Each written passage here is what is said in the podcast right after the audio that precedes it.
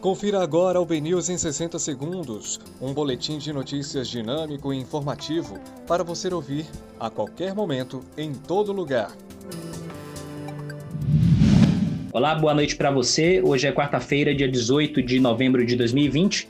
Eu sou Rafael Albuquerque e começa agora o BNews 60 segundos. Apenas um dos 74 candidatos que concorreram com o nome Bolsonaro foi eleito em 2020. O Tribunal Federal determina que recurso de Lula retorne ao STJ. Cai para 51 o número de prefeituras que serão comandadas por mulheres na Bahia.